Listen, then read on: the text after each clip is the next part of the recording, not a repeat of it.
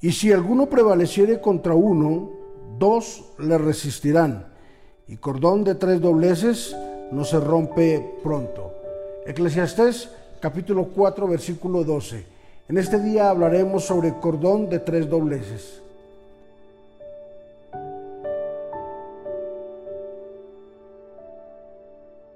Qué gran ejemplo de protección que Salomón toma para hablar del matrimonio. De cierto es una alegoría, pero muestra una realidad suprema y una realidad que es ignorada hoy en día por muchos matrimonios. Cordón de tres dobleces no se rompe tan fácil. Cuando invitamos a Jesús en medio de nuestro matrimonio, a que Él sea ese huésped invisible que cada día nos ayude, que el Espíritu Santo sea quien guíe nuestras decisiones, nuestras palabras, entonces los resultados serán completamente diferentes. Cordón de tres dobleces no se rompe tan fácil.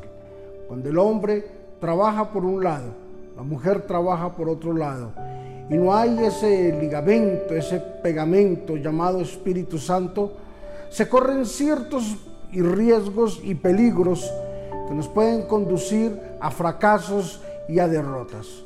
Hoy la palabra del Señor nos está diciendo que lo invitemos a nuestro hogar, que lo invitemos a nuestra relación, que lo invitemos a nuestra empresa, que lo invitemos a nuestros proyectos, a nuestros planes, que lo invitemos a ser el Dios de nuestros hijos, el Dios de nuestros negocios, a ser el Dios todopoderoso, el que toma control de nuestro cuerpo, de nuestras decisiones y de todas y cada una de las cosas que hacemos cotidianamente. Cada pareja debe de tener como meta llegar al final. Cada pareja debe tener como meta el no tener una segunda opción llamada divorcio. Cuando el divorcio se convierte en segunda opción, el enemigo toma todo control, toma todo poder y toma toda oportunidad que bien le pueda aparecer por el camino para poder llevar a cabo algo llamado divorcio. Así es de que hoy a través de este devocional, a través de esta enseñanza, queremos que primero tú entiendas, necesitas a Jesús en tu hogar. Necesitas esa tercera persona para que el cordón no se rompa tan fácil.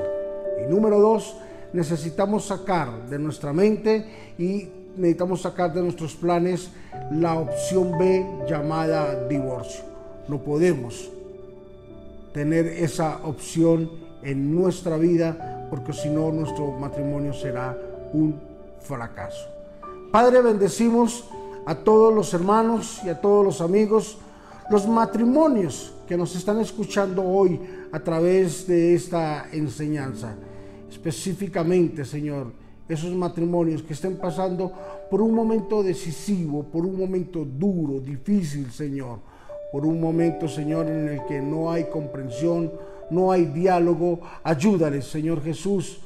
Revélate a la vida de ellos de una forma majestuosa y maravillosa y que ellos logren entender que no hay como tú reinando en la vida y en el hogar de ellos. Ayúdales, llénales con tu sabiduría, con tu entendimiento, para que ellos puedan, Señor, seguir adelante. Te pedimos en Cristo Jesús que en este día, Señor Jesucristo, tú nos ayudes.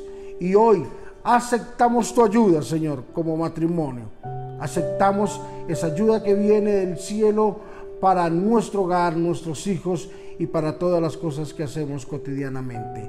En Cristo Jesús, amén y amén.